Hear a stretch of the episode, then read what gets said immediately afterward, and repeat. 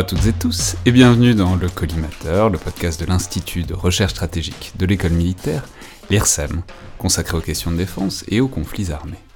Je suis Alexandre Jublin et je suis très heureux de vous retrouver aujourd'hui pour le coup d'envoi de cette nouvelle saison du Collimateur après l'été, après euh, une longue trêve estivale qui a quand même connu pas mal d'actualités, de rebondissements euh, géopolitiques évidemment, notamment autour de l'Afghanistan. Alors je, vais simplement préciser qu'on s'est évidemment un peu posé la question sur le moment, mais on a finalement décidé de ne pas reprendre l'émission dans l'urgence euh, pour autant, déjà parce que c'est jamais mal de laisser un peu la poussière retomber sur ce genre de sujet, d'autant que l'actualité heure par heure de la chute de Kaboul était évidemment déjà largement couverte partout, et qu'il euh, n'y avait donc pas grand-chose à y ajouter euh, du point de vue du collimateur sur le moment.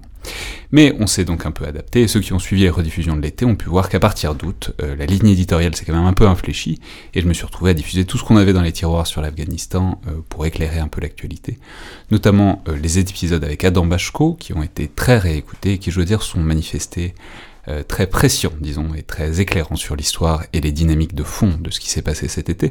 Je précise à tout hasard que Adam publie un livre, sort un livre sur la justice talibane en Afghanistan euh, ces jours-ci, qui sera, euh, à n'en pas douter, très instructif euh, sur par ailleurs ce qu'on a déjà abordé dans le podcast. C'est donc assez logiquement à cela qu'on va consacrer cet épisode de rentrée aujourd'hui, à cette percée impressionnante des talibans au cœur de l'été, sur un fond de retrait américain qui était de toute façon prévu euh, depuis l'accord passé entre l'administration Trump et les talibans en février 2020, et il va s'agir d'essayer de comprendre cette reprise du pays par les talibans, bien en avance sur la plupart des prévisions, en essayant de regarder vraiment de près ce qui se passe depuis deux ans peut-être, deux mois sûrement, en tout cas jusqu'à aujourd'hui. Je veux dire, euh, encore justement pour dire qu'évidemment on va pas refaire une nouvelle fois une longue histoire de l'Afghanistan, surtout ne pas essayer de pas tomber dans la méditation un peu contemplative et pas très éclairante sur le cimetière des empires que serait paraît-il le pays, et euh, on ne va pas non plus essayer d'en tirer des conclusions définitives sur le déclin de l'Amérique ou de l'Occident, sur les impasses euh, des interventions militaires à l'étranger ou que sais-je encore. Déjà parce que je suis pas sûr qu'on ait vraiment le recul pour le faire de manière très efficace, mais surtout parce que euh, je pense qu'on aura largement l'occasion d'en reparler. Parce que cette reprise de l'Afghanistan par les talibans va forcément infuser toute la pensée stratégique pendant des années, voire des décennies. Il me semble donc qu'on aura largement l'occasion d'y revenir de plein de manières différentes. Donc, il va s'agir d'être autant que possible précis pour essayer de comprendre ce qui s'est passé depuis quelques mois, dans un pays euh, que, quoi qu'il en dise, on comprend assez mal généralement en France, qui est un peu mystérieux et étranger, euh, tant dans sa géographique que dans ses dynamiques politiques, et euh, dix ans de présence militaire française récente dans le pays n'y ont pas forcément changé grand-chose. Donc pour y voir plus clair, j'ai le plaisir de recevoir aujourd'hui deux invités pour démarrer cette saison. Tout d'abord Romain Mielcarec, journaliste indépendant spécialisé dans les questions de défense, et on a notamment pu lire de vous récemment des reportages sur l'Afghanistan de ces derniers mois dans le monde diplomatique et dans Society. Donc bonjour Romain, bienvenue dans le collimateur. Bonjour, merci. Et ensuite un désormais habitué de l'émission, Wassim Nasr, bonjour. Bonjour. Journaliste à France 24, spécialiste spécialiste notamment des mouvements djihadistes, et les auditeurs se souviendront que vous étiez venu discuter euh, du djihadisme au Sahel puis au Levant dans le podcast.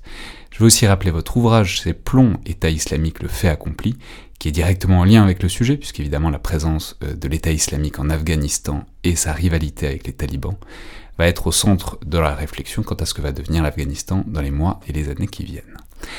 Alors, euh, j'aimerais avant tout commencer par vous, Romain Mielcarek, puisque j'ai dit que vous aviez publié récemment plusieurs reportages sur l'Afghanistan, donc vous y étiez au début de l'été, ce qui est quand même pas banal, euh, en tout cas dans l'écosystème des, journalistes français.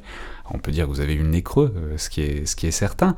En même temps, on pouvait se douter qu'il allait se passer des choses, puisque quoi qu'il arrive, le calendrier du retrait américain butait sur la date du, 31 août. Mais simplement, j'aurais aimé vous demander ce que vous aviez en tête en y allant sur le moment. Déjà parce que ça peut nous aider à nous souvenir de l'appréciation de la situation à ce moment-là, qui était un peu recouverte par l'enchaînement des événements depuis.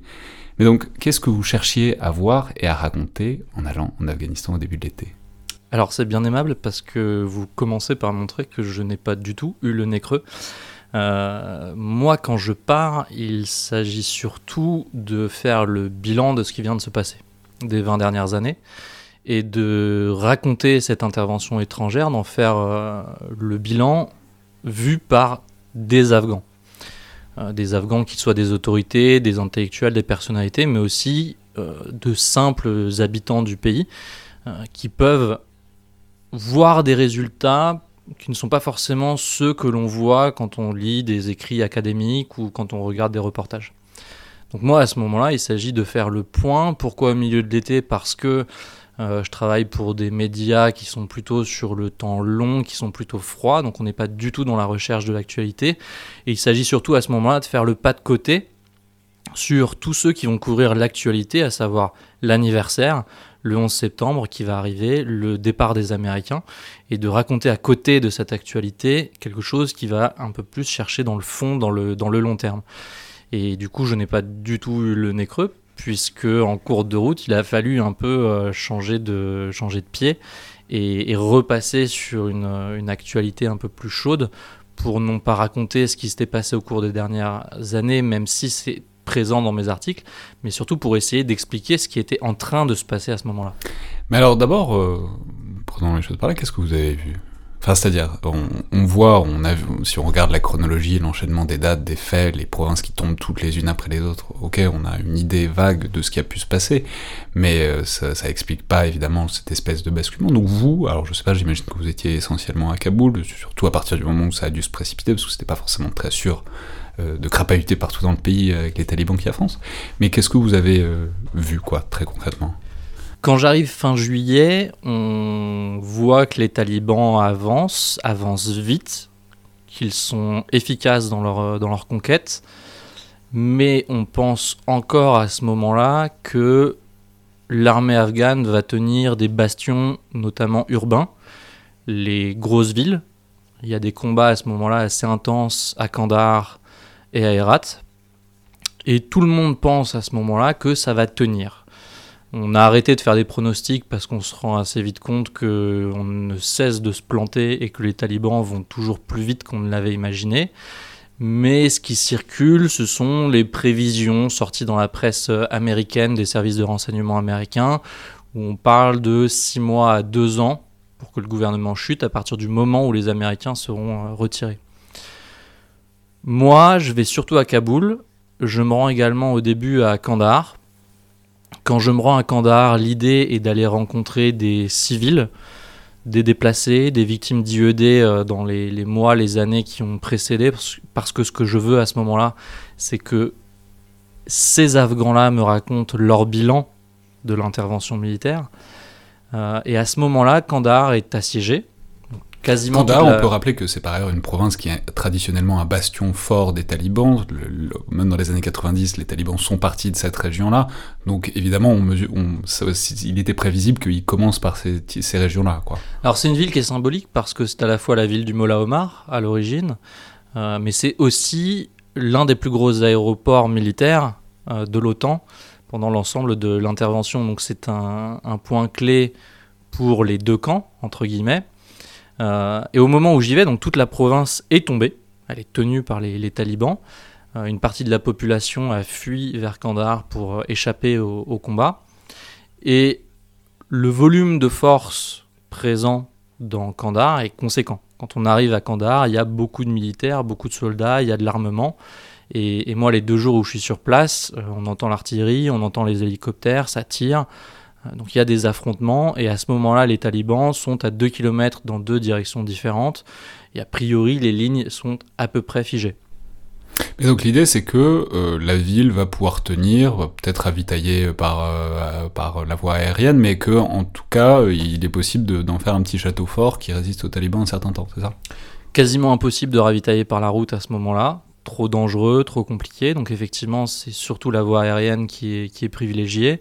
Et la stratégie du, gouvernement afghan et, de l'état-major, mais qui en fait exécute les ordres du président à ce moment-là, euh, c'est de tenir ces grandes villes et d'essayer, grâce à la mobilité apportée par la voie aérienne, de transporter les forces spéciales d'une ville à l'autre en fonction des moments où c'est chaud pour être capable de tenir face aux, offensives des, talibans. Et à ce moment-là, on se dit que ça peut tenir. Que si ces villes-là doivent tomber, donc au moment où j'y suis, on parle de Lashkargad dans le Helmand qui risque vraiment de tomber, parce que là on est vraiment dans une des zones les plus, les plus violentes au cours de, des 20 ans de conflit. Euh, et donc effectivement, les talibans sont en position, en position de force. On parle de Kandahar et de Herat, qui sont les deuxième et troisième villes du pays. Euh, et on se dit, ça va tenir. Si une de ces villes-là tombait, on, ne craint pas un domino, on pense que de toute façon, même si les talibans avançaient jusqu'à Kaboul, Il y a tellement de militaires à Kaboul qu'ils ne pourraient pas rentrer sans que ce soit un affrontement sanglant et long. Alors justement, on va revenir évidemment sur euh, l'armée nationale afghane parce que il va s'agir de comprendre ce qui s'est passé, mais si on replace, si on change de point de vue d'une seconde, on a beaucoup parlé de la stratégie des talibans, mais généralement on s'arrête à l'expression. Est-ce qu'on peut décrire un peu euh, alors, faut rappeler que c'est un pays qui est très rural, que donc il y a beaucoup de territoires à prendre, que des groupes mobiles peuvent être assez efficaces, mais voilà, quelle a été la stratégie de reconquête talibane, s'il y en avait une vraiment, et est-ce que, parce que ça été aussi un lieu commun qu'on a entendu, que les talibans eux-mêmes s'attendaient pas à prendre tout ça aussi vite, ce qui est, bon, pour prendre un territoire, il faut quand même avoir des bases solides, donc euh, on peut dire qu'en tout cas, il y avait probablement un plan derrière, mais alors quel était-il? Alors, quand le gros de cette campagne commence au, mois de mai, les talibans occupent déjà une partie conséquente de l'Afghanistan qu'ils contrôlent, qu'ils administrent, surtout des territoires ruraux, effectivement, où toute une partie de la population est plutôt en accord avec le modèle de société qu'ils défendent et a plutôt tendance à penser que face à l'échec euh, de l'administration afghane et, euh, et, des services publics, en fait, les talibans sont plus efficaces pour euh, faire la police, pour rendre justice, etc. Donc il y a toute une partie de la population, principalement rurale, qui est favorable, ouverte à ce changement de pouvoir. Leur campagne va s'appuyer principalement sur deux choses. Euh, la première, c'est une très forte mobilité. Ils ont bougé très vite et ils sont très rapidement allés sur des territoires où on les attendait moins, notamment dans le nord du pays, où du coup ils ont coupé une partie des, capacités de manœuvre de l'armée afghane. Et puis il y a eu un gros gros travail de stratégie d'influence, de propagande, où ils ont énormément poussé un narratif qui consistait à dire à leurs ennemis, si vous vous rendez, nous vous pardonnerons et nous vous réintégrerons dans nos, dans nos rangs, nous sommes des frères, ça ne sert à rien pour vous de mourir pour le pouvoir central. Et ce message-là, couplé à une offensive et à des opérations de siège quand même solides, a plutôt bien fonctionné. Ouais, Simnas, quand on entend ça, notamment la notion de mobilité, de groupe, ça, fait assez immanquablement penser à ce dont on a déjà parlé euh, par ailleurs ensemble à ce micro, c'est-à-dire ce qu'on peut voir aussi au Sahel, c'est-à-dire des petits groupes mobiles euh, sur des véhicules qui emmènent pas forcément de l'infanterie blindée, des gros chars, mais plutôt cherchent à se disperser. Euh, comment est-ce que vous lisez, disons, cette stratégie insurrectionnelle des talibans et finalement le fait que bah, ça a eu une efficacité en, assez rare quand même oui, absolument, c'était très efficace, mais j'ai envie de dire qu'on est en train de commenter euh, l'épilogue de la campagne euh, des talibans. C'est l'épilogue, c'était euh, la campagne militaire qui a démarré fin avril, début mai. Ils ont commencé à prendre du territoire, à assiéger des villes, etc., etc. Mais il faut savoir aussi que les talibans ont été très stratèges dans leur offensive parce qu'ils ont couplé l'offensive militaire avec une offensive, on va dire, de négociation avec les figures locales, avec les représentants locaux. Et villes comme Herat, il y a eu euh, finalement, à la dernière phase, très peu de combats. Il y a eu des négociations. Ils ont négocié avec les responsables de la ville. Euh, à Kandahar, il y a eu combat très dur, comme ça a été rappelé, mais il y a eu aussi négociations. Et quand on voit qu'ils se sont attaqués aux gros morceaux, donc au nord, donc les régions qui leur sont hostiles militairement au début, on voit très bien que la logique était le sud nous est plus ou moins acquis, on va commencer par, plus dur, par le plus dur, on va voir comment ça va évoluer. Et ils ont utilisé moult moyens efficacité militaire qui n'est plus à, démontrer, mais aussi euh, ils ont ramené dans leur rang par différents moyens des représentants locaux. Et comme Romain l'a très bien, très bien rappelé, ils administraient déjà une partie du territoire. Donc administrer, ça veut dire au niveau de la euh, justice locale, au niveau de, l'ordre euh, local. Et ça, ça contente les gens et ça fait d'eux la force présente sur le terrain. Et en opposition à quoi? À un État corrompu. Hmm. Donc ça aussi c'est important. Donc on est, c'est essentiel et on parle, on dit, il y avait une force armée qui leur fait face, etc. Mais cette force armée, elle a besoin de motivation pour se pour se battre. C'est-à-dire les militaires afghans, ils devaient se battre. Pourquoi? Pour quelle raison hein? Face aux talibans qui, eux, se battent pour, un, pour une conviction, on va dire, euh, profonde, et qui, dans cette équation actuelle, paraissent, en tout cas aux yeux de l'Afghan moyen, on va dire, ou l'Afghan lambda, comme une solution, comme faisant partie de la solution pour cette fin de guerre. Parce que la fin de l'histoire, c'est la fin de la guerre. Ça aussi, c'était très attrayant, parce que les, talibans ont dit aux Afghans, on va gagner. Quand on va gagner, on va pardonner tout le monde et c'est la fin de la guerre. C'est ça qui est aussi important après plusieurs décennies de guerre. Oui, c'est-à-dire d'une certaine manière, tout le monde est d'accord sur le fait que les talibans font gagner, même, euh, même les Américains. Donc, dans une certaine manière, les talibans disent bah, au moins qu'on gagne vite, ça ira mieux pour tout le monde. Et effectivement, on peut, on peut voir que c'est attrayant. Mais alors, justement, si on renverse une nouvelle fois le, regard, est-ce qu'on pourrait essayer de caractériser en quelque sorte ce qui a plié dans l'armée euh, nationale afghane euh, au cœur de l'été? Ce que je veux dire, c'est qu'il y avait quand même de la masse, que vous avez rappelé, mais il y avait de la masse théorique euh, dans, dans, cet appareil sécuritaire et de défense afghan. On parlait beaucoup de 300 000 hommes, c'était le chiffre que Joe Biden notamment avait avancé, enfin tout l'establishment américain. C'est un chiffre qui a des problèmes, parce que ça mélangeait plein de choses, et bon, il n'était pas forcément très fiable. Mais quand même, c'est de la masse, il y a du matériel aussi, notamment il y avait une supériorité totale dans la troisième dimension, les talibans n'ont pas d'aviation, euh, et on sait que l'aviation, quand on fait de la contre-insurrection, c'est le nerf de la guerre en quelque sorte. Donc, est-ce que tout ça, toute cette masse, c'était des chiffres qui faisaient un peu rideau de fumée sur les capacités réelles militaires de l'armée nationale afghane? Ou est-ce qu'il y a aussi peut-être quelque chose que vous évoquiez à l'instant, d'une réalité plus psychologique, c'est-à-dire que, bah, une fois que le mouvement taliban est lancé, euh, peut-être que personne n'a forcément envie d'être le dernier tué pour un gouvernement qui euh, est en train de prendre la fuite euh, par ailleurs. Il y, a aussi quelque chose d'important. un gouvernement, déjà qui est mal considéré euh, par les Afghans eux-mêmes, mais un gouvernement qui été déjà abandonné par les Américains.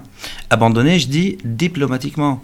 Il faut rappeler quand même que les négos avec les talibans à Doha ont commencé en excluant le gouvernement afghan. Et ça, c'était le premier clou euh, dans le cercueil du gouvernement afghan. Les Américains ont négocié avec les talibans sur une table en acceptant la condition des talibans, qui est celle d'exclure le gouvernement. Oui, Donc, aux yeux des gens qui se battent pour ce gouvernement, c'est déjà un coup très très très très dur. On peut rappeler par ailleurs que ça a été un problème parce que notamment il y avait la clause il fallait libérer 5000 combattants euh, talibans et le président Ashraf Ghani a dit bah, c'est sympa que les Américains aient conclu ça, mais c'est quand même à nous de les libérer. Et on voyait bien tout le problème de légitimité, de qui était le bon interlocuteur pour faire les choses. Donc ça, c'était ça, c'était très important. Ça, c'est un premier coup, on va dire diplomatique en termes de légitimité, mais aussi après, quand c'était vraiment acté, c'était l'arrêt du soutien aérien américain. Ça aussi, c'est important parce que certes, ils ont une aviation rudimentaire, les Afghans, mais il faut un soutien pour que cette aviation puisse fonctionner. Et une fois ça s'était perdu, c'était beaucoup plus dur de parler de troisième dimension face, euh, euh, face aux, talibans. il y a aussi un autre aspect, peut-être que Romain a pu le, le toucher on peut rappeler clairement. C'est vraiment au printemps que mm. les États-Unis ont arrêté vraiment le soutien aérien actif à l'armée nationale afghane, qui avait du matériel, mais c'est pas la même chose évidemment d'avoir l'armée de l'air américaine derrière soi et de faire les choses soi-même. Et il y a aussi l'aspect corruption hein, qui revient à chaque fois qu'on est sur un terrain d'opération, en tout cas face à des mouvements djihadistes ou insurrectionnels, hein, peu importe, il y a l'aspect corruption. Ça veut dire les effectifs de l'armée qui sont, euh, qui sont gonflés pour des raisons de corruption, pour que les payes soient récoltés par leurs chefs, par des politiques, ou etc., etc. Donc ça aussi, ça, ça a joué. Les, les effectifs que, que, que, vous avez mentionnés, pour, très probablement sont un peu plus loin de la réalité que ce qui était vraiment euh, le nombre réel de militaires aptes au combat au sol face aux talibans. Romain Milcarac moi, j'ai l'impression que au début du printemps, les forces gouvernementales font leurs espoirs sur en gros trois piliers. Le premier, c'est les forces spéciales, environ 70-80 000 hommes, donc qui sont un peu moins nombreux que les talibans et qui sont globalement les seuls que l'on considère comme étant vraiment capables opérationnellement, euh, qui vont combattre, qui vont mener des opérations difficiles, qui vont avoir des pertes, on parle de plusieurs milliers de tués euh, chaque mois. Donc il y, a des vrais combats. Ces gens-là, ils vont s'user. Le deuxième pilier, c'est effectivement la force aérienne, avec des hélicoptères qui apportent de l'appui-feu, qui permettent euh, du transport tactique, qui augmentent la, mobilité des, troupes, et un petit peu de, de frappe par les quelques avions d'attaque qu'ils ont. Mais ça, ça ne remplace pas la puissance de frappe des Américains qui avaient énormément augmenté leur, euh, leur frappe ces dernières années et qui là, ont, de la même manière qu'ils ont retiré l'appui diplomatique, ont retiré l'appui militaire. Donc les forces spéciales au sol perdent l'essentiel de leur appui-feu et les capacités aériennes, qui sont somme toute assez modestes, vont également s'user très vite. Et le troisième pilier sur lequel des espoirs reposent, ce sont en gros les, derniers grands chefs de guerre qui datent de, des, guerres précédentes, de la guerre contre les soviétiques et de la guerre civile. Euh, des gens comme Ismail Khan à, Herat, des gens comme Massoud, euh, des gens comme Dostom euh, à Mazar-e Sharif, qui ont une espèce d'aura. On accorde un crédit à ces gens-là en étant persuadés qu'ils vont être capables de soulever la population face aux talibans. Alors que ces gens-là, en réalité, n'ont pas d'équipement, n'ont pas de cohésion, n'ont pas d'organisation et surtout ne sont pas coordonnés avec le reste des forces. Et gangrénés par la corruption. Et également eux-mêmes euh, extrêmement euh, touchés par la corruption. Donc, il y a un la, moment... la, corruption, simplement, je, je veux préciser, pour, parce que c'est un mot un peu vague, la corruption, c'est simplement des généraux, enfin des officiers, qui touchent des payes qui sont censés les redistribuer, qui les redistribuent pas, qui touchent des munitions et qui les revendent au marché noir. concrètement, la corruption, c'est un, un, concept. Et, et du clientélisme aussi, hein, et du clientélisme, et des trempés dans des trafics, etc. Voilà, mais donc concrètement, ça fait que ben, parfois le soldat qui voit les talibans arriver, il n'est pas payé et il n'est pas de balles. Donc évidemment, on comprend que ça peut émousser un peu l'esprit combatif. Quoi. Alors il y, y, a ça au niveau de l'armée, effectivement, et puis il y a une, problématique au niveau de ces chefs de guerre. En fait, le, gouvernement refuse d'armer et de mobiliser ces chefs de guerre le plus longtemps possible. Et quand ils vont changer d'avis, c'est trop tard. Et pourquoi ils font ça? C'est parce que bah, déjà, il y a une peur de concurrence politique et de concurrence pour le, soutien de, de, la population. Et puis surtout, si vous armez quelqu'un comme Massoud, euh, vous ne savez pas s'il ira défendre autre chose que la vallée du Panchir. Donc si les combats sont à Herat et que vous avez donné l'armement à Massoud, bah, il n'ira pas lui à Herat. Euh, l'idée est quand même d'avoir une armée où on peut les bouger d'un front à l'autre. Donc ces gens-là sont finalement euh, leur donner de la ressource et risquer que cette ressource ne serve pas à défendre l'ensemble du pays, sachant que chacun a ses propres stratégies, ses propres réflexions. Et donc tout ça est assez, euh, assez catastrophique. Très vite, la, question que se posent beaucoup de gens n'est plus de savoir est-ce que je préfère le gouvernement d'Ashraf Rani ou est-ce que je préfère les talibans, mais de savoir est-ce que je reste ou est-ce que je pars. Euh, moi, je raconte une anecdote dans, dans, un de mes articles qui m'a. C'est la première fois que je vois ça.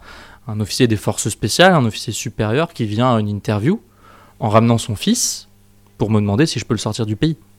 Et la réflexion de tout le monde à ce moment-là est celle-là c'est comment je fais pour sauver d'abord la peau de mes proches et ensuite éventuellement la mienne. Et à ce moment-là, les Américains sont en train de partir. Donc la question n'est pas de savoir est-ce que je vais sacrifier ma vie, c'est est-ce que euh, je prends le risque de rater l'avion.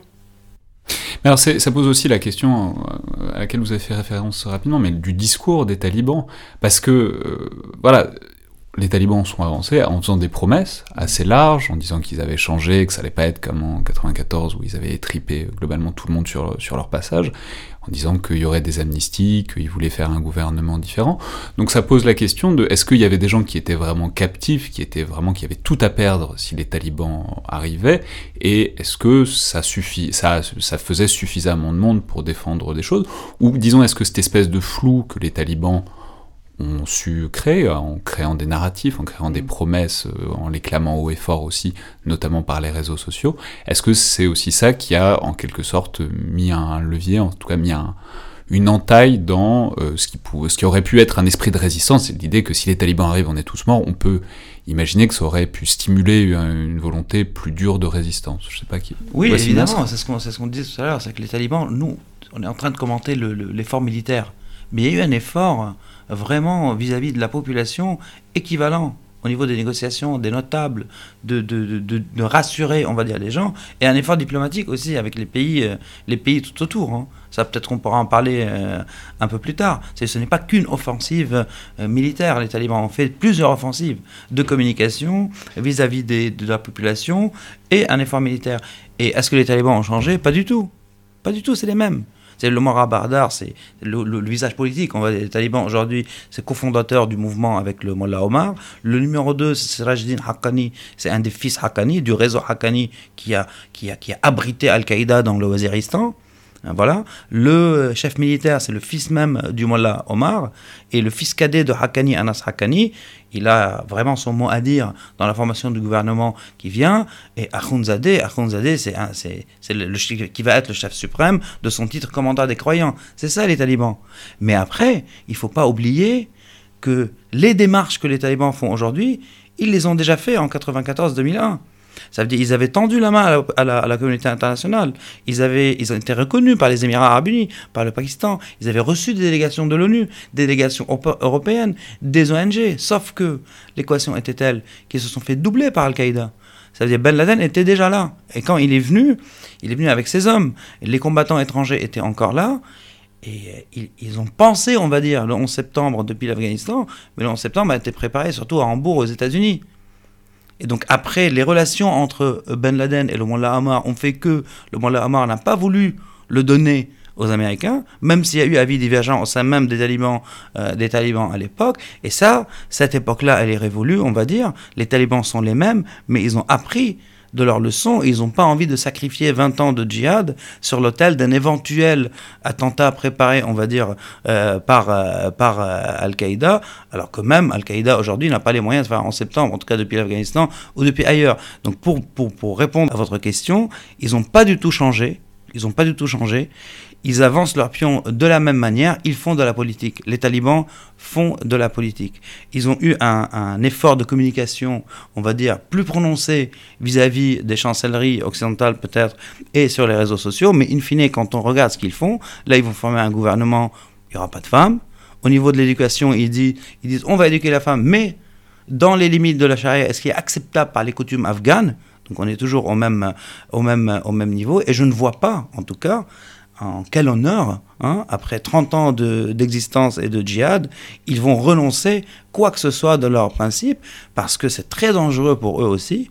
Nous, on parle et les Occidentaux regardent ce qu'ils vont faire, mais les djihadistes aussi, et peut-être qu'on dira un mot.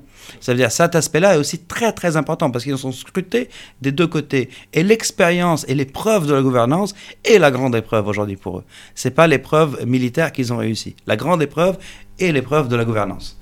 Mais alors simplement, est-ce qu'on peut justement dire un mot de cette narration qu'ils ont réussi à développer euh, sur le moment, notamment dans la mesure, enfin, je veux dire, c'était frappant, on s'est un peu échappé, mais les parallèles avec la chute de Saigon euh, à la fin de la guerre du Vietnam étaient partout. Enfin bon, il y, a, ouais, il y a une narration qui s'est imposée partout. Alors peut-être un peu de joie mauvaise de voir les Américains euh, partir, s'enfuir aussi, a, a, permis que ce soit relayé. Mais en tout cas, enfin, comment dire, comment est-ce que vous analysez c'est la manière dont ce discours très euh, du point de vue des talibans a réussi à perméer, en tout cas dans un écosystème médiatique plus large et traditionnellement pas très favorable aux talibans quand même. Alors, au, sein, au sein de la population, ce qui est assez intéressant, c'est que euh, dans les villes, au moins, euh, beaucoup de gens en fait ne connaissent pas les talibans, ils ont été relativement peu confrontés et il y a une espèce de terreur généralisée sur ce qui risque d'arriver lorsque les talibans prennent le pouvoir. Ça, c'est omniprésent, et notamment chez tous les gens qui ont une vie un peu plus euh, libérale, euh, dans tous les métiers liés à la défense, à la sécurité, au pouvoir public, les gens qui ont fait ou pas un peu de politique. tous les endroits où on peut se poser la question de son avenir, on se dit, lorsque les talibans vont arriver, ils vont me tuer. Il y a une psychose qui s'installe très rapidement au moment où ils euh, prennent le pouvoir où on est absolument convaincu qu'ils sont en train de ficher tout le monde, de chercher tout le monde, de fouiller partout, etc. Pour l'instant, il me semble qu'il est un peu tôt pour savoir s'il y a une vraie volonté de régler des comptes. Euh, je pense qu'il y aura des règlements de comptes, mais qui relèveront peut-être plutôt de démarches individuelles euh, de, cadres intermédiaires euh, ou, de combattants talibans qui voudraient à un moment euh, régler des, velléités plus personnelles, mais qu'à l'échelle des talibans en général, ils vont surtout s'appliquer à mettre en place une justice qui réponde à, à leurs promesses. Mais le fait est que beaucoup d'Afghans, aujourd'hui, sont terrifiés parce qu'ils sont convaincus qu'il va leur arriver quelque chose de mal. Derrière cet aspect-là, ce qui est extrêmement difficile, c'est de faire le tri entre ce qui est rationnel, les gens qui sont vraiment en danger, qui sont vraiment menacés, et ceux qui sont dans une espèce de, de, terreur un peu irrationnelle qui s'appuie sur des rumeurs, des légendes, des choses qui se racontent ici et là, euh, et qui peuvent aussi nourrir une démarche d'aller chercher l'asile ailleurs. Parce qu'il y a aussi beaucoup de gens en ce moment qui sont dans une idée de se dire je ne veux pas vivre sous le régime des talibans parce qu'il ne, me permettra pas d'avoir une vie euh, un minimum heureuse, donc il faut que je trouve un moyen de sortir. Et pour avoir ce moyen de sortir, il faut démontrer que l'on est soi-même en danger menacé. Donc il y a aussi beaucoup d'acteurs qui sont dans cette démarche de dire moi-même je suis menacé. Mais faire le tri est extrêmement euh, difficile. Sur les narratifs, pendant toute la campagne militaire, il était assez intéressant de noter qu'il y avait deux récits de propagande qui, qui se déroulaient l'un à côté de l'autre. On avait d'un côté les talibans qui ne disaient pas qu'ils tuaient des soldats. Eux, ils disaient, nous invitons les gens à nous rejoindre, et les gens nous rejoignent, et tous ensemble, dans le meilleur des mondes, nous vivrons heureux en harmonie. Et de l'autre côté... C'est exactement l'image qu'on se fait des talibans traditionnellement. Ouais, mais dans, dans leur, dans leur communication, c'est exactement ce qui ressortait, et c'était assez efficace.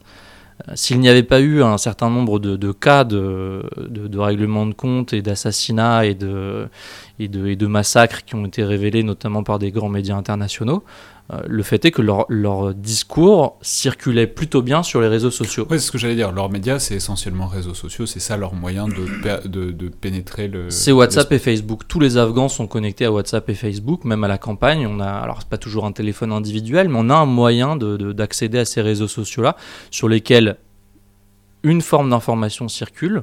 Euh, mais par contre, beaucoup de difficultés pour la population de vérifier cette information-là. Et de l'autre côté, on a un récit euh, de la part du, pouvoir central à Kaboul qui consiste à égrener des pertes dans les rangs ennemis jour après jour qui sont complètement irréalistes.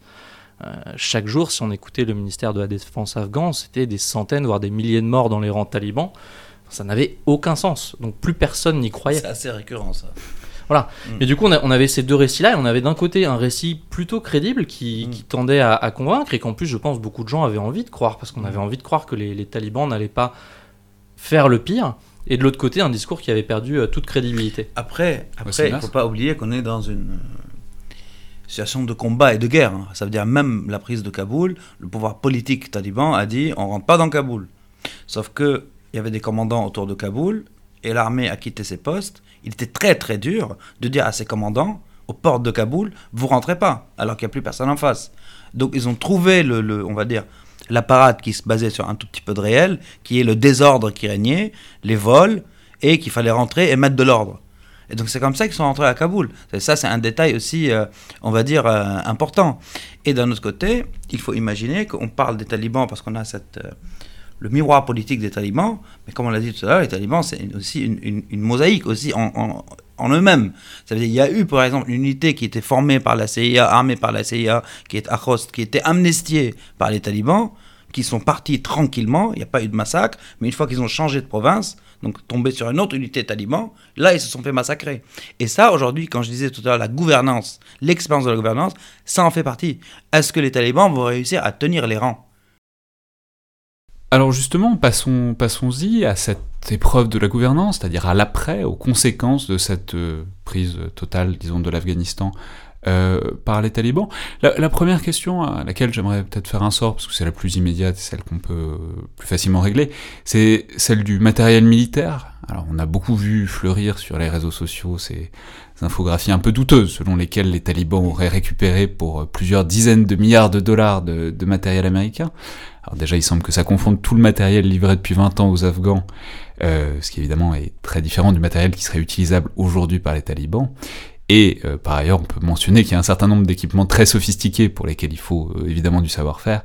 Et euh, disons que faire voler par exemple un hélicoptère Black Hawk de manière opérationnelle, ça demande un peu plus que de la bonne volonté, ça demande aussi du savoir-faire et des pièces détachées, disons, même si ça fait des vidéos impressionnantes. Mais donc à votre avis, qu'est-ce que ça change cette prise d'un certain nombre de stocks, si, tant est que ce soit avéré, et quel type de matériel risque d'être opérationnel et pourrait, disons, aider à renforcer euh, le mouvement taliban. Romain dans les 85 milliards annoncés par les, les républicains, il y a non seulement l'équipement qui a été les vendu, républicains américains, américains ouais. euh, mais il y a aussi euh, beaucoup de services, de formation, d'instruction et même une partie des soldes des, des soldats afghans. Donc évidemment, ce, ce montant est complètement euh, absurde. Sur le matériel qui a été récupéré, euh, il y a beaucoup de matériel terrestre qui fait qu'effectivement les talibans se retrouvent avec une force terrestre solide. Ils ont beaucoup de véhicules, euh, beaucoup de véhicules blindés beaucoup d'armements légers. Euh, il y a la problématique de la puissance aérienne qui a soulevé beaucoup de questions. Et là, effectivement, comme, euh, comme vous le dites, faire voler un Black Hawk, c'est une chose. Utiliser un Black Hawk de manière opérationnelle, avec du relief, euh, avec des hommes embarqués qu'il faut déposer éventuellement sous le feu, etc., c'en est une autre. Et en général, pour arriver à quelque chose de satisfaisant, il faut un petit peu de formation. Et là, les formateurs ne sont pas là. L'autre point, c'est qu'il y a quand même une partie des pilotes afghans qui sont partis avec leurs machines. Donc il y a euh, entre 40 et, 60 aéronefs qui ont été sortis vers l'Ouzbékistan. C'est la beauté d'être aviateur, c'est qu'on a un moyen de transport. Il y a une porte de sortie, effectivement. Et, donc ils ont sauvé quand même une partie de, du parc aérien. Euh, et ils ont récupéré a priori les matériels les, plus sensibles. Et la question qu'il faut se poser derrière tout ça, c'est euh, récupérer de l'armement, d'accord, mais pourquoi faire? Alors, le prochain ennemi et le principal ennemi des talibans aujourd'hui, c'est l'État islamique. Et effectivement, ils vont se retrouver aujourd'hui avec un avantage matériel conséquent sur ce, sur ce principal ennemi. Derrière, il y a deux inquiétudes. La première, c'est que l'État islamique lui-même et éventuellement d'autres groupes terroristes plus proches des, talibans puissent récupérer de l'armement, mais il y avait déjà tellement de choses en circulation que ça va se jouer à notamment des optiques de nuit, des choses comme ça qui vont augmenter une petite plus-value à, ces groupes-là. Et surtout, et à mon avis c'est là où il va falloir euh, faire attention dans les années qui viennent, ça va être la dissémination de cet arsenal avec des trafics et la possibilité de revendre parce que les talibans risquent d'avoir des besoins financiers dans les années qui viennent et ils ont beaucoup de matériel, et je ne suis pas sûr qu'ils aient besoin ni l'utilité de tout ce matériel-là. Donc en revendre une partie, ça représente une manne financière. Et la question, c'est qui pourra l'acheter? Simnastre, évidemment, comparaison n'est pas raison, mais quand on, enfin, il y avait une sorte d'effet d'écho avec, euh, on se souvient en 2014, la chute de Mossoul, c'est-à-dire l'idée qu'il y a plein d'équipements euh, mm. militaires qui tombent aux mains de gens qui n'étaient pas censés les avoir et que du coup, ça précipite la catastrophe. C'est-à-dire, bon, évidemment, c'est pas la même chose puisque l'État islamique à l'époque avait beaucoup plus besoin de ces équipements que les talibans aujourd'hui. Mais en tout cas, comment est-ce que vous voyez euh, ce, ce renforcement, disons, en termes de matériel des talibans, est-ce que ça peut créer? Bah, ça dépend, on, se positionne où? Ça veut dire, on a, senti l'effet d'avoir une capacité en MV et en M117 blindé. Donc des bah, véhicules de transport. Des véhicules de euh, transport avec des, petits canaux, euh, voilà. Euh, pour les M117, on l'a vu, on a vu l'efficacité dans la bataille du Panchir, qui a duré une semaine. Donc, qui s'annonçait, on va dire, difficile, mais finalement pas. Donc ça, attendez, juste on va rappeler, c'est évidemment le fils Massoud, on en a beaucoup fait en France parce que les, les Massoud, c'est un peu une passion française. Le père Massoud était au lycée français, le fils Massoud était en vie en France encore il y a quelques mois. Donc euh, on a eu beaucoup envie de croire qu'il y aurait une résistance possible dans le proche. Ouais, mais mais enfin, je veux dire, le Panchir n'était pas vraiment tombé aux mains des talibans il y a, il y a, il y a 25 ans. Donc il y avait, il y avait un, un oui, mais à l'époque, mais à l'époque, il faut rappeler quand même, une petite euh, interlude historique, à l'époque, les talibans ne tenaient pas du tout tout le pays déjà. Il y avait l'Alliance du Nord, tout le Nord leur échappait. Et pour revenir à ce qu'on disait tout à l'heure, là, ils ont commencé par le Nord. Donc ils savaient très bien ce qu'ils faisaient. Donc là, aujourd'hui, il semblerait qu'aujourd'hui, alors hmm. vous avez sorti la vidéo aujourd'hui, ça me permet de rappeler à quel point votre compte Twitter est une, euh, non, mais une source d'information assez incontournable pour tout ce qui se passe sur les fronts djihadistes. Donc le Panchir serait tombé euh, ce matin peut-être donc à l'aide des euh, équipements bah, Peut-être, évidemment que, que, les véhicules blindés euh, ont aidé à la prise rapide du Panchir. Ça, il n'y a, pas de, pas de doute là-dessus. Comme par ailleurs, les prises de Mossoul, des Humvee par l'État islamique ont aidé à la conquête de Deir en Syrie, de l'autre côté de la, de la frontière. Mais ça s'arrête là. Ça ne faut pas exagérer les capacités euh, qu'ils ont entre leurs mains et, l'usage qu'ils peuvent faire de, cet armement. Cet armement peut être efficace face à un groupe qui a des capacités, on va dire, similaires ou un petit peu moindres, mais pas face à une armée, on va dire, euh, l'armée américaine, ça, ça n'aura pas, ça n'aura pas l'impact qu'on imagine ou qu'on a, qu'on a, qu'on a pu entendre dans les médias, ça y est, ils ont une armée surpuissante, etc. Non. Ils ont de l'armement terrestre, ils ont des véhicules blindés qui vont leur être évidemment utiles. La preuve en est la bataille du Machir et demain, comme l'a dit Romain, en face à, l'État islamique, mais ça n'ira pas, ça n'ira pas plus loin. Alors ça pose justement la question, venons-y enfin, de l'État islamique et euh, bon, qui évidemment est en guerre avec Al-Qaïda partout dans le monde, on le sait, on en a déjà parlé souvent, Wassim, et euh, évidemment qui c'est l'État islamique qui s'est manifesté sur le devant de la scène, puisque c'est eux qui ont revendiqué l'attentat à l'aéroport de Kaboul, qui a fait plus de 150 morts, dont 13 militaires américains euh, le 26 août, qui était très prévisible, tout le monde savait que ça risquait d'arriver, et, c'est arrivé. Mm. Ils ont un peu essayé aussi de balancer des roquettes sur les avions, mais ça, ça a moins bien marché apparemment. Mais ça pose donc la question de ce dernier en tout cas à l'intérieur des frontières de l'Afghanistan pour les talibans, et de qui il est, c'est-à-dire quelle est l'implantation euh, de l'État islamique euh, en Afghanistan? Est-ce qu'ils ont une réseau, un réseau pardon, et une base comparable à ce qui a fait la force des talibans, c'est-à-dire une inscription par exemple dans des réseaux tribaux avec une assise sociétale, ou est-ce que c'est une implantation plus impalpable, peut-être plus urbaine, plus diffuse aussi, et donc plus Non, non, il y a les deux. Ça veut dire, déjà, on, déborde un peu sur le Pakistan. Hein. parce que l'État islamique, si vous voulez, euh, pour faire court, s'il a réussi à s'implanter euh, en Afghanistan, c'est grâce au-dessus des talibans et au-dessus du TTP. Le TTP, c'est les, talibans pakistanais. Les talibans pakistanais qui ont été chassés du Waziristan par l'armée, grosse campagne de l'armée pakistanaise, qui n'ont pas voulu pactiser, qui n'ont pas voulu rester et qui ont décidé de vouer allégeance à l'État islamique. On est en 2015 avec des commandants déçus des talibans afghans tout ce beau monde s'est réuni en Angarhar et à, Kunar et dans d'autres endroits. On va pas rentrer dans, dans, dans les détails. Mais donc ça, c'est proche de la frontière, c'est les montagnes Pashtun, c'est ces zones assez imprenables d'une manière traditionnelle, qui avant étaient le refuge des talibans après 2001. Refuge de Tora Bora. On parle de la région où il y a Tora Bora. Tora Bora, dernier refuge de Ben Laden en Afghanistan. Donc c'est là-bas qu'ils ont réussi à avoir une assise territoriale éphémère. Ça a duré... Euh, on va dire quelques années, euh, mais ça s'est vraiment terminé en 2018 grâce à l'effort parallèle et non conjoint, j'insiste, des talibans et de l'armée afghane soutenue par les Américains. Parce que les deux les combattaient. Hein, et c'est ce qui a fait qu'ils ont perdu leur emprise territoriale. Mais en même temps, pendant qu'ils avaient cette emprise territoriale, et ils profitaient, on va dire, des, des, trafics transfrontaliers pour les ponctionner, etc., classique, quoi, classique des zones frontalières, ils avaient réussi aussi à tisser une toile dans les zones urbaines comme à Jalalabad particulièrement, et Kaboul. Donc là, c'est une autre forme de recrue. C'est des recrues urbains, idéologiquement, on va dire, euh, euh, convaincus.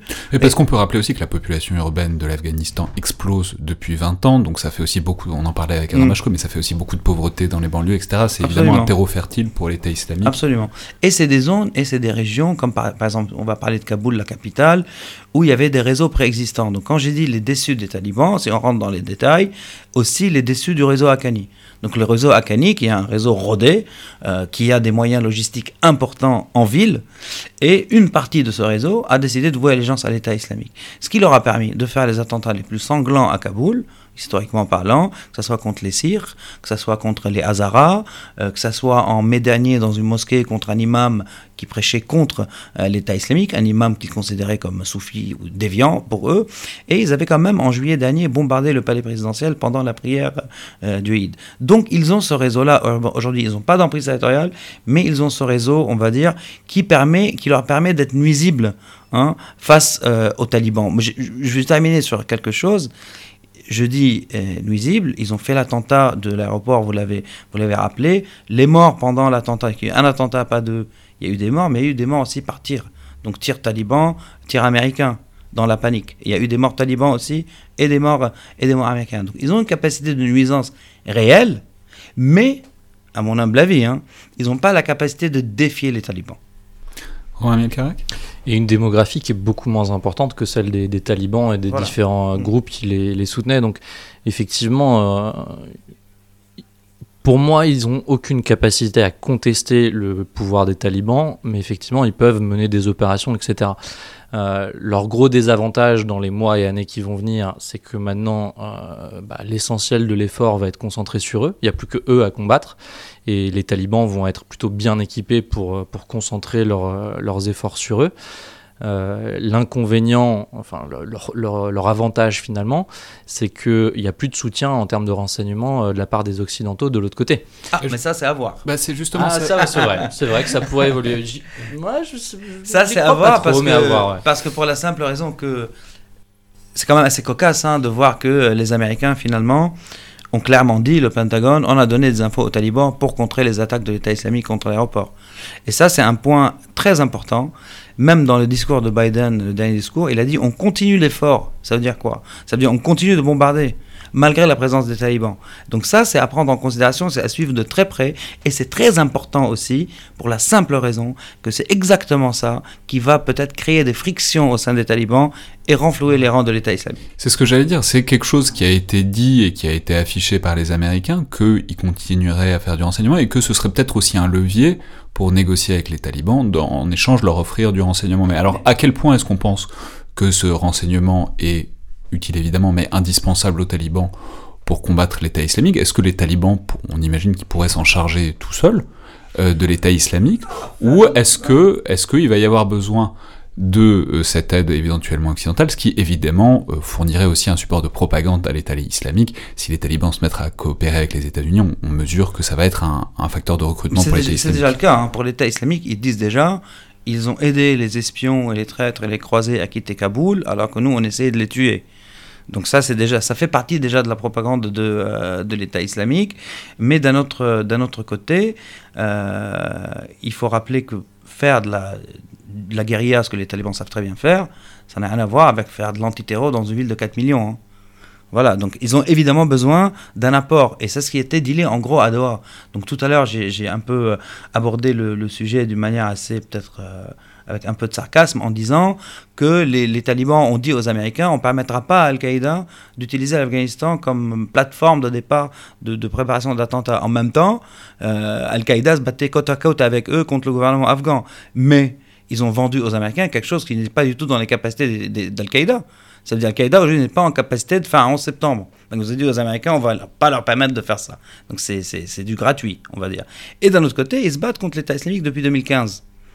Et donc, ils ont dit aux Américains, on continue à se battre contre l'État islamique. Donc, c'est là les intérêts, ils ont, ils ont été, ils se sont retrouvés, on va dire. Et d'un autre côté, si on regarde la région, ils ont été voir les Iraniens les rassurer vis-à-vis des Hazaras. Ils ont été voir les Russes dès 2017. Donc les Hazaras, rappelons que c'est une minorité, chiite, au sein de l'Afghanistan qui a été beaucoup ciblée, alors à l'époque par les talibans, mais aujourd'hui surtout par l'État islamique, et que donc, évidemment, les Iraniens cherchent à défendre et cette les, minorité. Et les talibans ont incorporé dans le rang des Hazaras, il y a un wali Hazara aujourd'hui, donc un gouverneur, il y a un, un contingent Hazara dans le rang, euh, ça les rend pas plus sympathiques vis-à-vis des Hazaras, mais en tout cas, on sent un changement.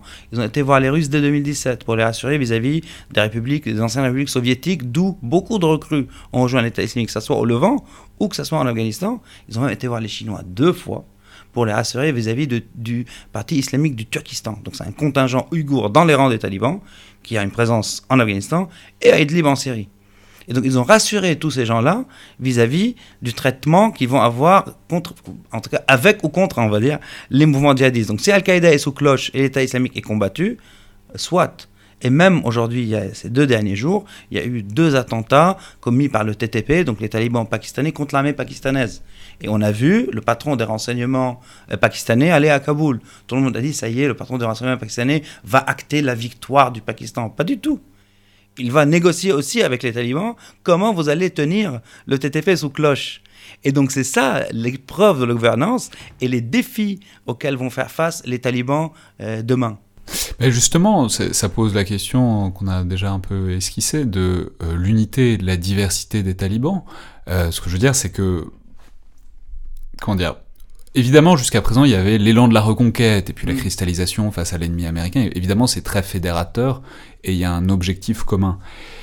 Mais désormais, euh, voilà, est-ce que c'est un groupe soudé, les talibans? On parle beaucoup du réseau Akani, qui, est donc un réseau, ça dit bien ce que ça veut dire, à l'intérieur de cette force qu'est les talibans.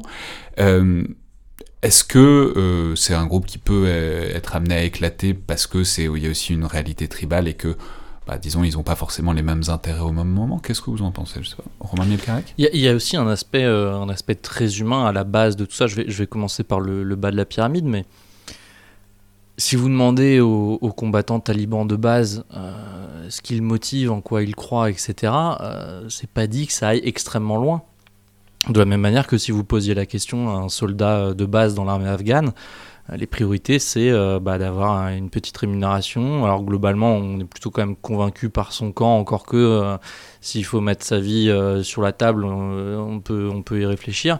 Donc il y, a une problématique fondamentalement humaine de comment je construis ma vie dans l'avenir. Et on voit d'ailleurs pas mal de, encore une fois, d'individus, de, de, talibans qui aimeraient bien aujourd'hui pouvoir profiter de la situation pour trouver une porte de sortie et aller vivre ailleurs une autre vie. Euh, qui sont pas plus convaincus que ça que le monde des talibans de demain, euh, pour eux, c'est mieux que de vivre comme migrants ailleurs. Donc il y, a beaucoup de, de, constructions comme ça d'individus. Et alors après, au niveau cadre intermédiaire, commandant euh, de, de, région, il y a des interprétations, des, des, des, des, compréhensions, des arbitrages qui varient d'une région à l'autre. Euh, ça, on, en trouve beaucoup de témoignages chez les gens qui travaillaient bah, dans des ONG, qui travaillaient dans la santé, qui travaillaient dans l'éducation. Euh, il y avait des gens avec lesquels, des, responsables talibans avec lesquels, par exemple, on pouvait négocier déjà dans les territoires qu'ils administraient, bah, que les petites filles puissent aller euh, dans une forme d'école, dans un certain cadre, en négociant ce qu'on va enseigner ou pas, etc. Il y avait des choses qui pouvaient se faire. Et puis il y en avait où c'était niette, pas d'éducation des, femmes. Donc ça, ça variait d'un endroit à l'autre. Et on en revient à la question de comment on fait pour gouverner un pays. Euh, une des choses qu'il va falloir observer dans les, mois qui viennent, c'est dans quelle mesure le pouvoir central des talibans sera capable d'imposer aux échelons intermédiaires des décisions qui forcément ne feront pas l'unanimité, parce que gouverner, c'est aussi faire des arbitrages, négocier, euh, parfois euh, céder du, terrain sur, sur certaines choses, et ça, c'est pas dit que tout le monde l'accepte facilement. On peut dire peut-être un mot aussi d'une question qui est très économique et sociale, qui est la question de la drogue et de la culture du pavot, qui a été euh, depuis au moins deux décennies, mais même bien avant, mais qui depuis deux décennies était vraiment le filet de sûreté de beaucoup des populations rurales de l'Afghanistan. Enfin, rappelons que c'est 75% de la population qui vit à la campagne. Les talibans euh, s'étaient un peu foirés sur la question quand même dans les années 90, parce qu'ils avaient essayé de tout interdire et ça avait beaucoup effrité leur soutien. Évidemment, les talibans, la drogue sur le papier, c'est pas trop leur truc, même si techniquement ils en ont profité depuis des années en, taxant un peu les, transactions.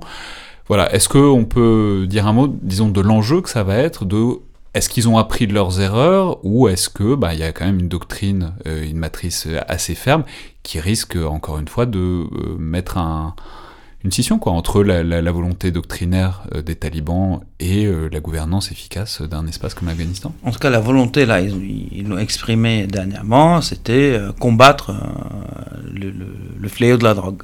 Ils l'ont réexprimé. Après, il faut voir comment ça va s'articuler sur le terrain. Parce que même les Américains, c'était assez intéressant d'entendre une militaire américaine s'exprimer à ce sujet en disant quand on allait bombarder, faire du carpet bombing euh, sur les champs de, euh, de pavots, les agriculteurs rejoignaient les, talibans. Et quand on leur donnait de l'engrais euh, pour planter autre chose, ils vendaient l'engrais aux talibans. Les talibans en faisaient des bombes, des IED, et nos soldats mouraient, ces, avec ces bombes. donc c'est une question importante, et c'est une question, si je peux me permettre, qui ouvre sur autre chose. Parce qu'on ne sait pas s'ils vont vraiment interdire ou pas. Mais s'ils interdisent, il faut quelque chose pour remplacer.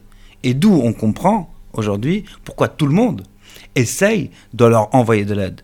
Le Qatar, les Émirats, avec injonction américaine, les Européens, pourquoi les délégations vont les voir, etc. Parce que justement, pour remplacer peut-être en partie cette économie et pour que le système tienne. Parce qu'aujourd'hui, tout le monde veut quoi? Que ça tienne et que ça s'arrête et que la guerre s'arrête. Mais si on enlève le seul moyen de, subsistance à la population qui est le pavot, il faut bien le remplacer par autre chose. Et là, ça sera la communauté internationale. Donc on revient dans une équation qui est, on va dire, le propre même du réalisme, où on va voir que les États européens, les ennemis d'hier des talibans, vont vouloir les aider pour deux raisons principales. Combattre l'État islamique et garder Al-Qaïda sous cloche, et combattre euh, la culture du, pavot. Alors justement, est-ce qu'on peut dire quelque chose euh, maintenant des autres acteurs internationaux? Alors vous avez dit tout à l'heure, Wassim Nasr, qu'il y avait des ouvertures euh, depuis assez longtemps, parce que évidemment, euh, tout ça a été prévisible, donc ils ont préparé le terrain euh, dans une certaine mesure. Mais j'aimerais commencer par évidemment le grand acteur, qui est l'acteur voisin, qui est le Pakistan. On sait, puis vous l'avez rappelé, qu'ils ont un rôle historique dans la création des talibans. Les talibans, à la base, c'est ceux qui étaient allés étudier dans les madrasas de la frontière pakistanaise. Puis évidemment, le Pakistan a joué un rôle de refuge au moment de la présence américaine. Mais est-ce que, voilà, comment est-ce que ça va se passer? Est-ce que les, Pakistanais ont l'impression d'avoir fait une bonne affaire? On sait en même temps qu'il y a des contentieux qui peuvent ressortir, par exemple autour de la frontière, euh, qu'on appelle la ligne Durand, dont on peut rappeler qu'elle n'a jamais été reconnue enfin, elle n'a jamais fait l'objet d'un consensus, et que même les talibans n'étaient pas d'accord avec la, version pakistanaise dans les années 90, donc ça pourrait être un ferment d'opposition, voire d'affrontement ouvert. Donc, comment dire, comment est-ce que euh, on pense que, comment est-ce que vous pensez que le Pakistan va exploiter ou pas cette euh, victoire malgré tout dans une certaine mesure, et à, quel point est-ce que ça peut se retourner contre eux? Pour le Pakistan, je pense que les talibans sont plutôt un interlocuteur favorable avec lequel ils vont pouvoir travailler euh, dans, leur, dans leur intérêt. Euh, je pense qu'il ne faut pas surestimer l'influence absolue des Pakistanais sur les talibans. Je pense que les talibans sont conscients qu'il y a un certain nombre de choses qu'ils peuvent négocier avec Islamabad, que justement, maintenant qu'ils sont dans une position euh, de force dans leur propre pays, ils peuvent peut-être un peu plus obtenir des, des, services euh, sur des domaines particuliers. Donc pour les Pakistanais, c'est une bonne nouvelle. Oui, je suis d'accord, mais encore une fois, sans surestimer le, le, pouvoir des Pakistanais euh, sur les talibans. Les talibans sont, sont libres, hein, même s'ils ont beaucoup d'intérêt euh, au Pakistan, mais ils peuvent aussi donner du fil à retordre hein, pour faire court euh, aux, Pakistanais. Et il y a plusieurs dossiers à évoquer avec les Pakistanais, encore une fois, surtout celui du TTP, donc des talibans pakistanais, parce qu'on ne l'a pas dit pour ne pas trop rentrer dans, dans, les détails, mais quand ils ont ouvert la prison de Bagram, ils ont quand même libéré le numéro 2 du TTP, des talibans pakistanais, qui est rentré chez lui. Et donc ça, c'est des vraies questions. Hein. Les attentats commis par le TTP euh, au Waziristan contre l'armée pakistanaise, c'est euh, d'une manière assez, on va dire, euh, journalière. Et ça, ça fait partie des dossiers qui vont être négociés avec les talibans. La gestion de la frontière aussi. Même s'ils ont ouvert les postes, les postes frontières, c'est encore un peu le, on va dire le bordel, hein, pour dire les choses comme elles sont. ils ont envoyé leur patron des renseignements pour négocier tous ces dossiers. Ça veut dire les talibans ne prennent pas leurs ordres à, Islamabad. Il ne faut pas le penser. Islamabad a des leviers euh, vis-à-vis des talibans, mais les talibans qui sont en guérilla et en refuge au Pakistan, euh, c'est une chose, et les talibans au pouvoir à Kaboul, c'est encore autre chose. Et d'une manière euh, plus large, est-ce qu'on peut penser que ça donne un nouveau souffle, en quelque sorte? C'est euh, notamment au mouvement djihadiste, euh, islamiste au sens beaucoup plus large, notamment plus à l'est, autour du sous-continent indien, dont on sait que c'est une zone qui est toujours extra, enfin, qui où l'équilibre est toujours extrêmement fragile. C'est-à-dire qu'est-ce qu'on pense que cette victoire des talibans et aussi toutes les narrations dont on a commencé à parler autour de cette victoire des talibans peut insuffler ou pas au mouvement djihadiste, disons, à l'échelle du sous-continent, de, la, région plus large en tout cas. Évidemment que ça donne un souffle à Al-Qaïda, hein. parce que le narratif d'Al-Qaïda est le suivant maintenant. Déjà, toutes les, les branches d'Al-Qaïda ont une légère aux talibans. Même la dernière née, qui est celle du Sahel, euh, quand Iyad Agali a prononcé son allégeance à Acmi, il l'a terminé par une allégeance aux, talibans et à l'amirat islamique. Quand il a fait son dernier audio, il a dit notre victoire, en parlant du départ des troupes américaines. La Kaboul n'était pas encore prise. Donc évidemment, ça va donner un souffle de ce narratif-là euh, face au narratif de l'État islamique qui, pour Al-Qaïda, a perdu son califat, euh, son calife est mort, il n'a plus de territoire, donc c'était le mauvais chemin pour faire court, et la victoire des talibans qui est celle de la, patience, de l'endurance, etc. Euh, mais pourquoi faire après? C'est ça aussi. Ça veut dire Al-Qaïda, dans son communiqué de félicitations, ils sont restés très succincts. Ils ont dit en gros, les accords contractés entre, entre les Américains et les talibans, on s'en félicite et on va les respecter. Donc ça aussi, c'est à suivre, euh, à suivre de très près. Et pour le narratif à l'opposé de l'État islamique, ils disent Kaboul, c'est une passation de pouvoir. Les talibans, c'est pas ceux du Mullah Omar. Ils ont trahi. Regardez, ils collaborent avec les Américains. Ils font rentrer les Hazaras dans leur, dans leur rang. Ils reconnaissent les institutions internationales. Ça, c'est très important. Et donc, ils sont, ils sont déviants maintenant. Et il faut les combattre. Donc c'est pour ça que je disais tout à l'heure, il faut voir quel type de gouvernance vont exercer les talibans et est-ce que ça va renflouer les rangs des plus radicaux, est-ce que ça va diviser leurs rangs? Parce qu'ils sont sous la loupe, on va dire, des, euh, des djihadistes. Donc, en termes de littérature et de propagande, on a, on a fait le résumé, mais en termes réels, militaires, militairement parlant, je pense pas que ça va changer grand-chose. Parce que déjà, Al-Qaïda, ce continent indien, ils sont main dans la main avec les talibans, mariage, euh, relations tribales, ils ont combattu avec eux là pendant cette dernière campagne, mais je ne pense pas que la victoire des talibans à Kaboul va leur donner les moyens ou l'opportunité hein, de frapper ailleurs que là où ils sont. D'un point de vue moral, je pense que ce qui n'est pas négligeable, c'est que les talibans ont montré que c'était possible de défaire euh, les armées parmi les plus puissantes du monde, et ça pour beaucoup de, groupes islamistes armés, c'est extrêmement intéressant. Euh, ils ont réussi à repousser les Américains, leurs alliés locaux et tous les pays de l'OTAN qui étaient derrière. Donc c'était globalement le, le plus gros morceau possible. Ils ont gagné. Donc ça veut dire que c'est possible, et ça je pense que moralement pour les, les, les troupes, les combattants de, de ces différents groupes-là, quelles que soient les régions dans le monde, euh, c'est une, euh, c'est une référence qui va pouvoir être extrêmement mobilisatrice pour les, pour les gens. Mais ils ont aussi négocié. Ouais, Ça aussi, on l'oublie. C'est-à-dire, c'est- Ça c'est veut la- dire, ils ont gagné, mais ils ont négocié. Ça veut dire, moi, c'était assez intéressant de voir Al-Qaïda centrale féliciter les talibans pour avoir négocié avec les Américains. Hein, pour, pour être mis sur la table avec les Américains. Donc ça, c'est aussi une différence euh, principale qu'on a déjà évoquée euh, ici, avec Al-Qaïda qui accepte de négocier et l'État islamique qui n'accepte pas. Donc là, il y a une voie qui, entre guillemets, a réussi, qui est celle militaire couplée de négo, et une autre voie qui est jusqu'à boutiste qui n'a pas réussi. Et ça, ça va aider le narratif d'Al-Qaïda, comme l'a dit Romain, partout dans le monde. Mais c'est le narratif dont on parle. C'est-à-dire ça peut amener des recrutements, mais je ne pense pas que militairement parlant, il y aura des effets de la prise de Kaboul euh, dans d'autres régions, comme euh, le Sahel ou comme la Somalie ou le Yémen. Je pense pas. C'est-à-dire, les talibans ne vont pas envoyer massivement des combattants, ni des fonds, n'ont ni des armes. Ils ont aucun intérêt à faire ça. Parce que, pour histoire de ne pas reproduire les, les- les erreurs euh, de la fin de la décennie 90 qui ont, qui ont mené jusqu'à 2001 et l'invasion de l'Afghanistan. Mais ça ne veut pas dire qu'ils vont abandonner Al-Qaïda. hein. Ils vont continuer d'abriter Al-Qaïda.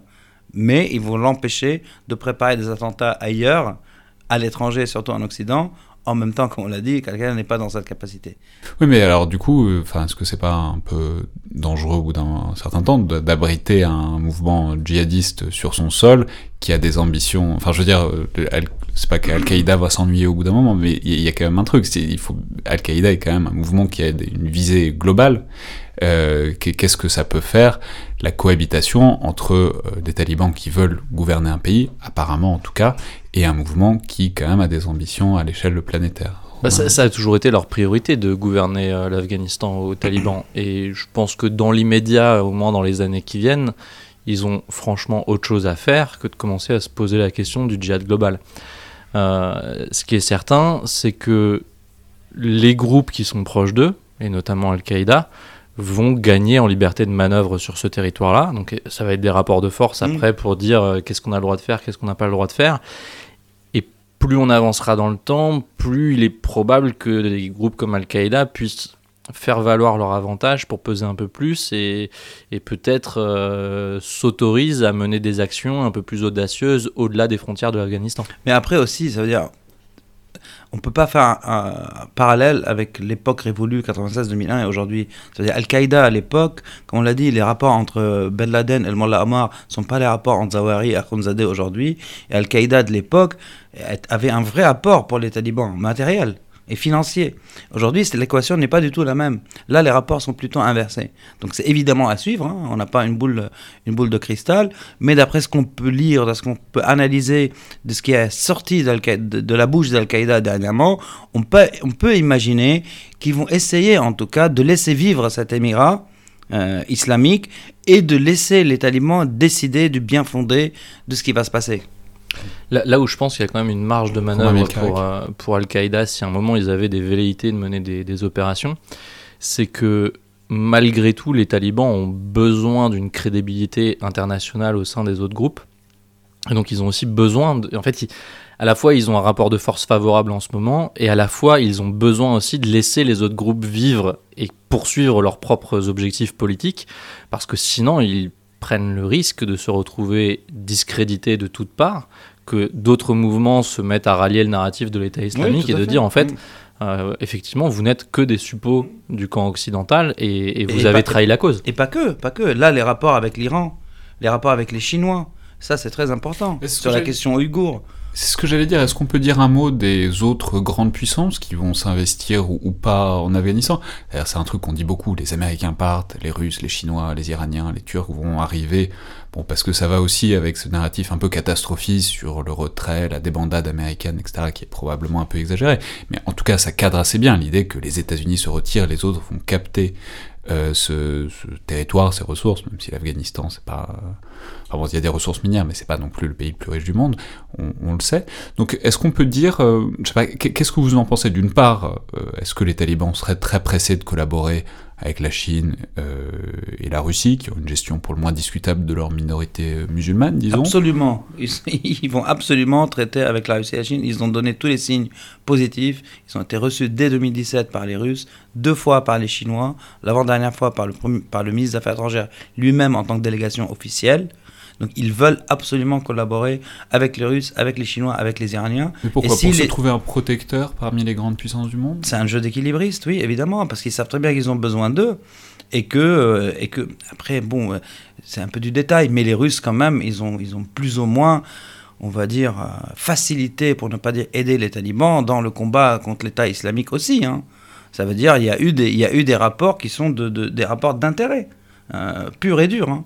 Euh, et si les Turcs et les Qataris appliquent aujourd'hui à l'aéroport de, de Kaboul, c'est plutôt à la demande du camp occidental c'est pas en opposition au camp occidental. Parce qu'encore une fois, il faut que l'aéroport de Kaboul fonctionne pour que les aides puissent être acheminées surtout, et d'un autre côté, pour que ce que les, les, talibans sont engagés à faire, laisser partir ceux qui veulent, ceux qui veulent partir. Donc tout ça se fait, encore une fois, d'un commun accord aujourd'hui entre différents joueurs et différents bailleurs de la communauté internationale qui ont tout intérêt, hein, pour dire les choses très clairement, que les talibans puisse euh, tenir ce pays avant qu'il ne, pour qu'il ne rentre pas encore une fois dans une phase très dure de guerre et de combat qui sera profitable évidemment euh, à des groupes comme l'État islamique et qui va encore déstabiliser encore plus euh, cette région. Donc c'est des calculs froids d'intérêt qui concordent aujourd'hui.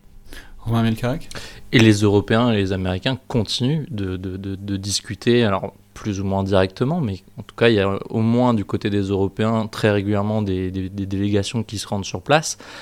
Et la logique est à chaque fois exactement la même, c'est qu'est-ce que l'on négocie en échange de quoi? Et ce que vont faire les talibans, ça va être de gouverner. Donc ils vont devoir faire des arbitrages entre ce que leur propose chacun de ces pays-là et ce que ça va leur coûter en échange. Euh, dans le cas des Chinois, par exemple, les Chinois ont, été parmi les pays euh, les plus ambitieux en termes d'investissement et de développement économique de l'Afghanistan.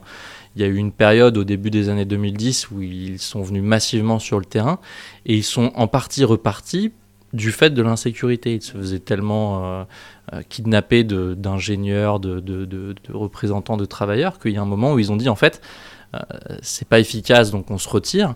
Là, pour eux, c'est l'opportunité de revenir et de se positionner sur ce marché-là. Pour les talibans, ça veut dire potentiellement, on fait venir des capitaux, des ressources humaines, des gens qui sont capables de nous former, d'installer des usines, etc. etc. Et donc c'est de la ressource. L'inconvénient, c'est que les Chinois, en échange, sont quand même des gens qui sont assez euh, euh, directifs dans, leur manière de développer et, pas toujours en se préoccupant des retombées pour les populations locales. Et puis surtout, ils vont demander à ce que les groupes qui les menacent directement euh, soient bien, bien contrôlés. Donc ça veut dire que les talibans vont devoir choisir entre ces aspects-là. De l'autre côté, c'est pareil quand les Européens viennent. Là-dessus va se jouer la légitimité des talibans, c'est-à-dire si on invite des Chinois, il faut les protéger et il faut s'assurer que tous les groupes soient un peu tenus sous le boisseau. Dans tous les cas, ce sera de toute façon plus facile qu'au moment où il y avait beaucoup plus de belligérants et qu'il y avait beaucoup plus de combats. Euh, de là à être capable de les protéger totalement, je suis pas convaincu que les Chinois aient, une logique du zéro risque, donc euh, ils seront probablement un peu plus ouverts que, que d'autres pays, mais effectivement, il va, il va falloir protéger euh, les intérêts chinois qui pourraient s'installer en, Afghanistan et qui deviendraient des intérêts partagés entre l'Afghanistan et, la Chine. Mais c'est pareil du côté des Européens. Pourquoi les Européens viennent discuter? Bah, Il s'agit de négocier la réouverture d'un certain nombre d'aides internationales, de financement au développement, etc., en échange d'efforts sur les questions de sécurité, sur des questions de libertés individuelles. Et là, la question qui se pose de la même manière qu'avec les Chinois, c'est qu'est-ce que nous, gouvernement taliban, on est prêt à céder en échange de ce que l'on peut récupérer en face. Absolument. Très bien. Eh ben, on verra ça évidemment dans les semaines et les mois qui viennent. Merci beaucoup à tous les deux pour ce tour d'horizon, disons, des rouages et des conséquences de la victoire euh, des talibans en Afghanistan. Je rappelle que euh, Romain Mielcarek, on peut lire vos reportages récents dans euh, Society et le monde diplomatique, et Wassim Nas, qu'on peut vous voir et vous entendre très régulièrement sur les antennes de France 24, ainsi que vous suivre et suivre notamment vos, vos publications, même plus universitaires, à partir de votre activité, notamment sur Twitter. Merci beaucoup à tous les deux. Merci. C'était donc le Collimateur, le podcast de l'Institut de recherche stratégique de l'école militaire. C'est une, une, nouvelle année, une nouvelle saison, mais certaines choses ne changent pas, notamment l'utilité de vos messages, notes et commentaires sur Apple Podcast ou sur SoundCloud, ainsi que sur les réseaux sociaux de l'IRSEM, qui nous aident à avoir des retours toujours très utiles, ainsi qu'à faire connaître le podcast, tout comme le fait que vous en parliez autour de vous. Merci à toutes et tous, et à la prochaine fois.